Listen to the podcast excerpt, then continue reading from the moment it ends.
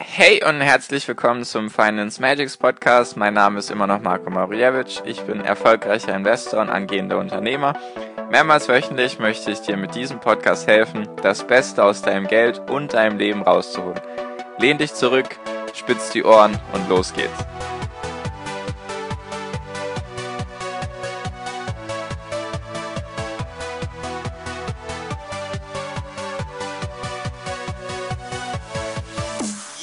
Hi und herzlich willkommen zum Finance Magics Podcast. Wir sind heute bei Folge 145 und heute geht es um das WeWork IPO Desaster. Also ein langer Titel, bestimmt ein paar Wörter drin, die du jetzt nicht ganz gleich zuordnen kannst. Genau, also es geht um die Firma, das Unternehmen WeWork. Und WeWork wollte an die Börse in Form einer IPO oder eines IPOs hatte ich ja mal eine Folge dazu gemacht, was IPO ist und was man da beachten muss und was es da geht und so weiter und warum Unternehmen an die Börse wollen. Und WeWork, also erstmal möchte ich dir erzählen, was ist WeWork überhaupt, was machen die, warum wollten die ein IPO, was ist da schiefgegangen und sonstige Dinge, sage ich mal. Also damit du dann Überblick hast und den roten Faden von der Folge hast. Also, WeWork, erstmal wichtig zu wissen, die machen, wie soll man sagen, die vermieten Büros an Unternehmen oder an Unternehmer, eher, eher gesagt, also an Entrepreneurs, sagen ja die, die Amis ganz schön. Und es geht darum, die mieten sozusagen in großen Städten, also die sind überall vertreten, auch in Deutschland, New York, Berlin, London, Paris, die sind überall.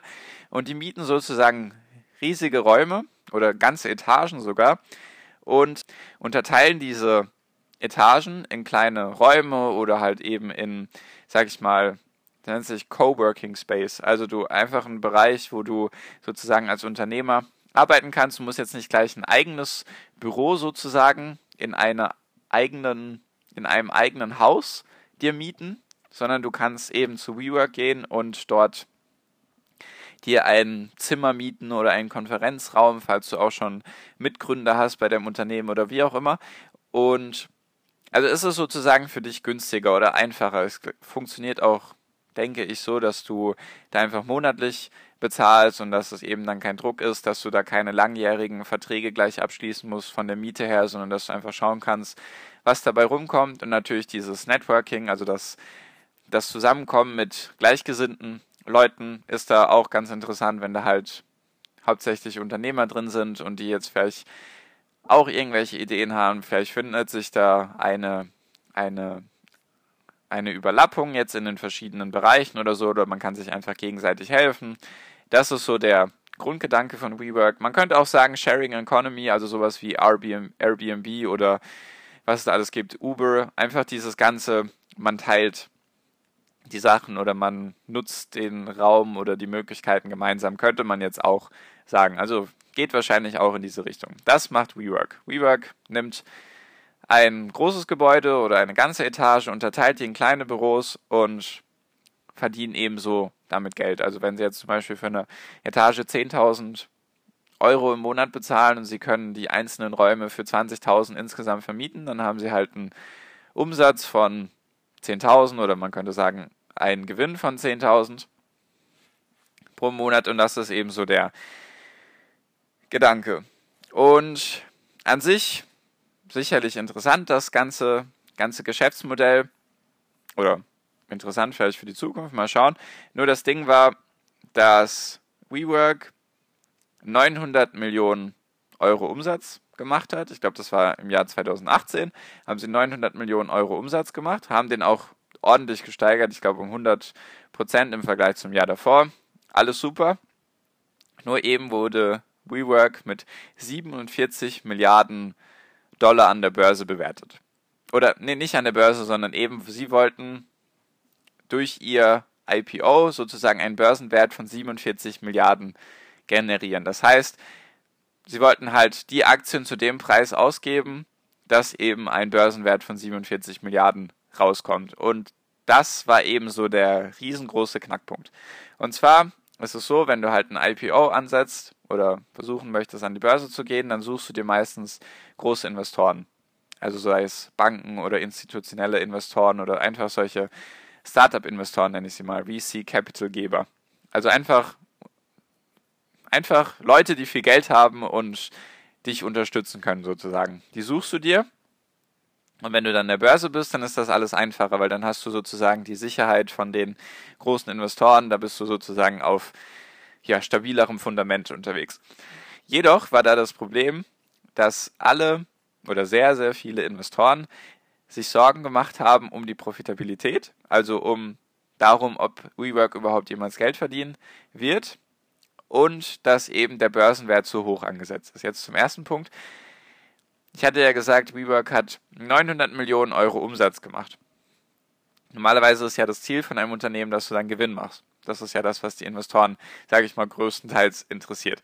Nur ist es so, dass WeWork 900 Millionen Euro Umsatz gemacht hat, nur sie hatten einen Verlust von 1,8 Milliarden. Also sie haben mit jedem Euro Umsatz, den sie gemacht haben, zwei Euro verloren, könnte man jetzt so sagen. Also sie haben einfach einen Haufen an Kohle verbrannt.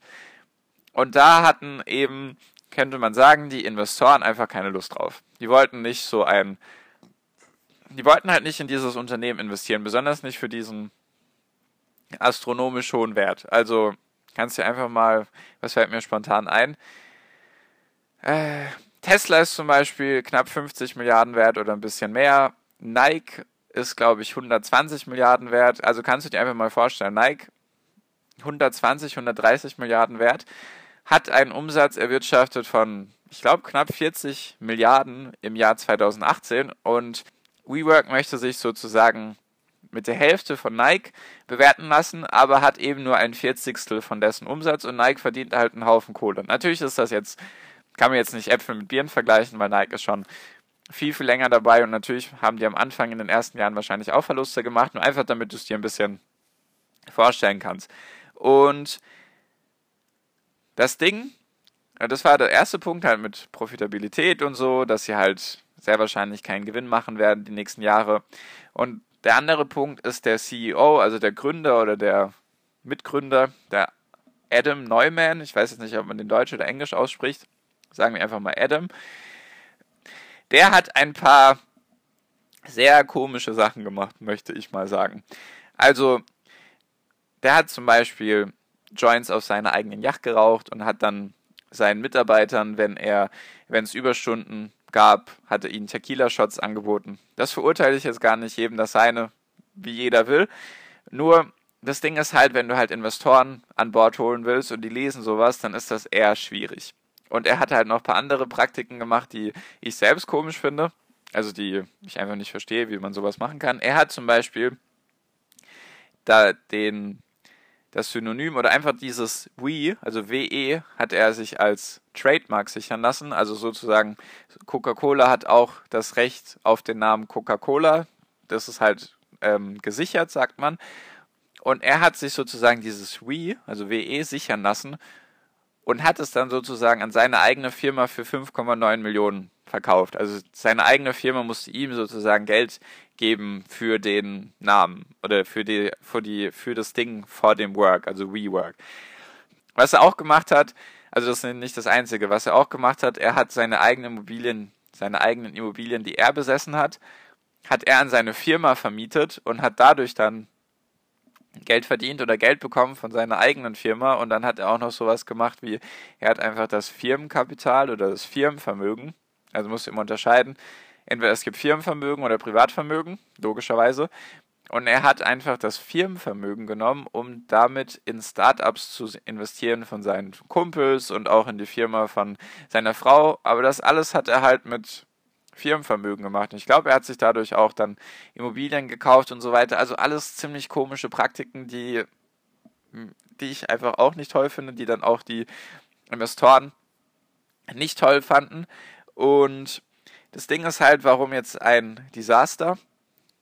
Und zwar wurde das Unternehmen eben oder wollten 47 Milliarden dafür einsammeln oder einen Börsenwert von 47 Milliarden bekommen. Nur haben sie jetzt die IPO abgesagt, also das, an, das Gehen an die Börse haben sie jetzt abgesagt.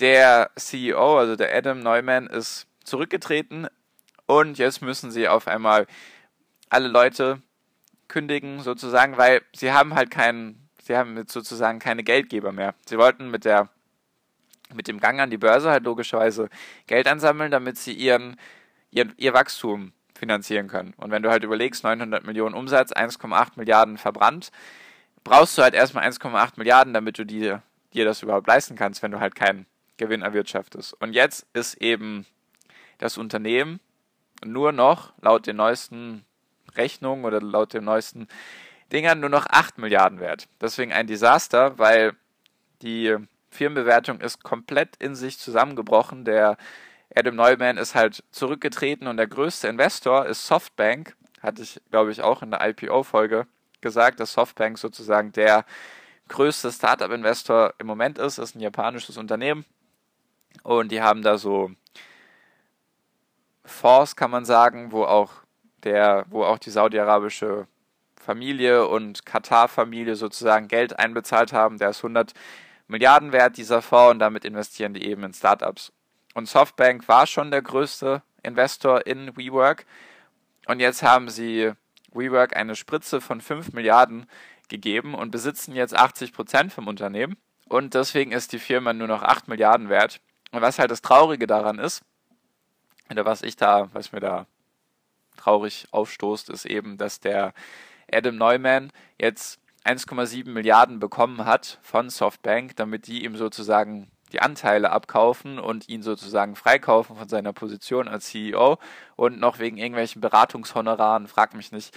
Also alles, er hat sozusagen einen goldenen Fallschirm bekommen, er hat halt, man könnte sagen, die Firma irgendwie gegen die Wand gefahren oder halt nicht gut gemanagt und kriegt jetzt halt 1,7 Milliarden und auf der anderen Seite, was das Traurige daran ist, die haben, glaube ich, ein paar tausend Mitarbeiter und die Mitarbeiter können jetzt nicht gekündigt werden, weil nicht genug da ist, nicht genug Geld da ist, damit die eben ja, die Abfindung bekommen, die man ja kriegt, wenn man gekündigt wird. Also er hat 1,7 Milliarden bekommen, nur können sie sich sozusagen nicht leisten, jetzt die, die Leute zu kündigen, weil einfach nicht genug Geld da ist, um ja, die Kündigung zu bezahlen, die Abfindung zu bezahlen. Und das ist halt, also wie gesagt, das ist alles ein riesengroßes Desaster in meinen Augen. Also das fast alles schiefgegangen, was schiefgehen kann.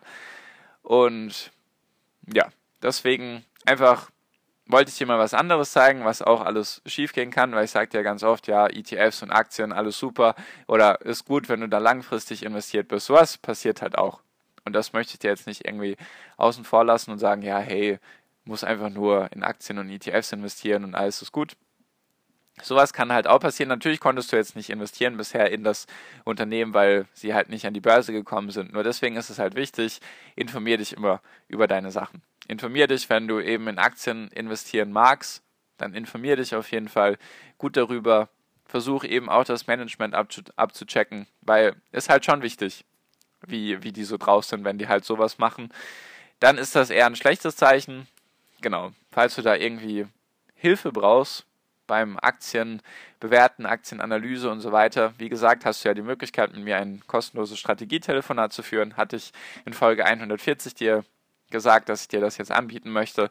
Eben auch, auch bei solchen Sachen, ganz klar, wenn du Aktien haben möchtest, was natürlich von der Rendite her einfacher ist oder nicht einfacher, aber du kannst mit Aktien eine höhere Rendite fahren als mit ETFs, wenn du halt weißt, wie es funktioniert.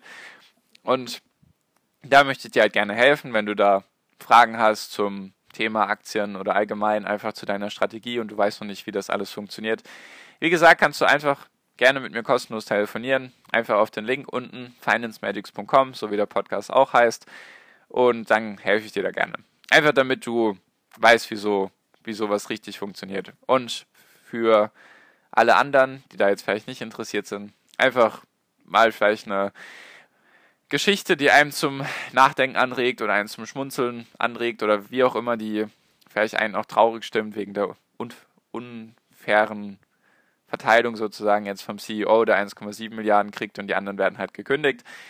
Wie gesagt, einfach auch mal eine Schattenseite, die an der Börse passieren kann, möchte halt nicht nur so rüberkommen, ja, Börse, alles super, alles toll, gibt's nichts, keine schwarzen Schafe oder nichts Negatives, Deswegen einfach auch mal so eine Geschichte.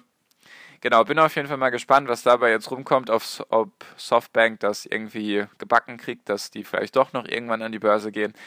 Bin auf jeden Fall gespannt darauf, halte ich dich gerne auf dem Laufenden und genau, so viel für diese Folge. Danke dir für deine Aufmerksamkeit. Ich hoffe, es war mal interessant für dich oder mal was anderes. Genau, falls du, wie gesagt, Fragen dazu hast, kannst du gerne mit mir telefonieren. Instagram, Facebook, YouTube bin ich auch überall zu finden. Wie gesagt, alle Links unten. Genau, so viel von mir. Danke dir fürs Zuhören. Ich wünsche dir wie immer noch am Ende einen wunderschönen Tag, eine wunderschöne Restwoche. Genieß dein Leben und mach dein Ding und viel finanziellen Erfolg dir. Dein Marco, ciao, mach's gut.